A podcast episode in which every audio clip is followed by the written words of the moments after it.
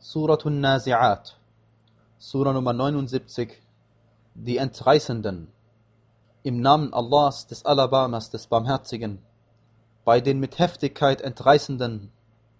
Und den leicht Herausziehenden.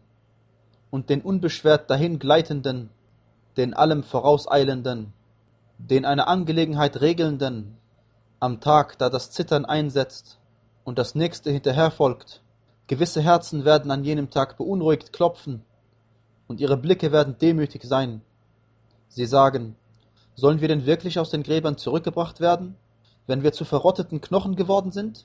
Sie sagen, das wäre dann eine verlustreiche Wiederkehr.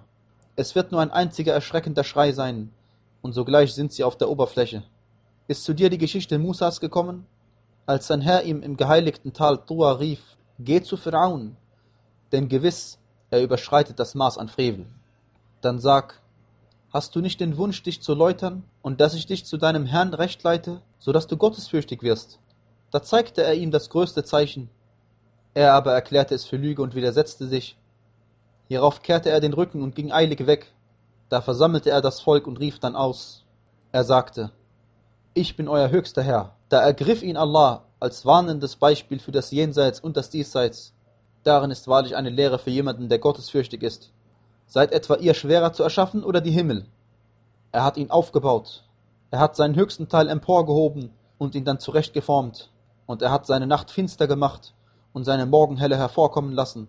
Und die Erde, er hat sie danach hingebreitet.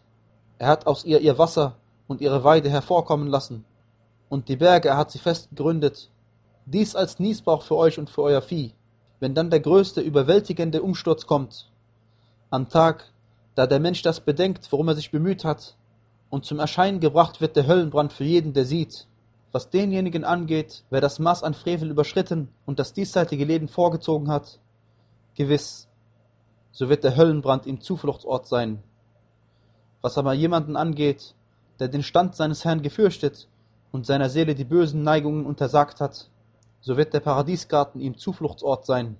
Sie fragen dich nach der Stunde, wann sie bloß feststehen wird. Was hast du über sie zu erwähnen? Zu deinem Herrn ist ihr Endziel. Du bist nur ein Überbringer von Warnungen für jemanden, der sie fürchtet. Am Tag, da sie sie sehen, wird ihnen sein, als hätten sie nur einen Nachmittag verweilt oder seinen dazugehörigen Vormittag.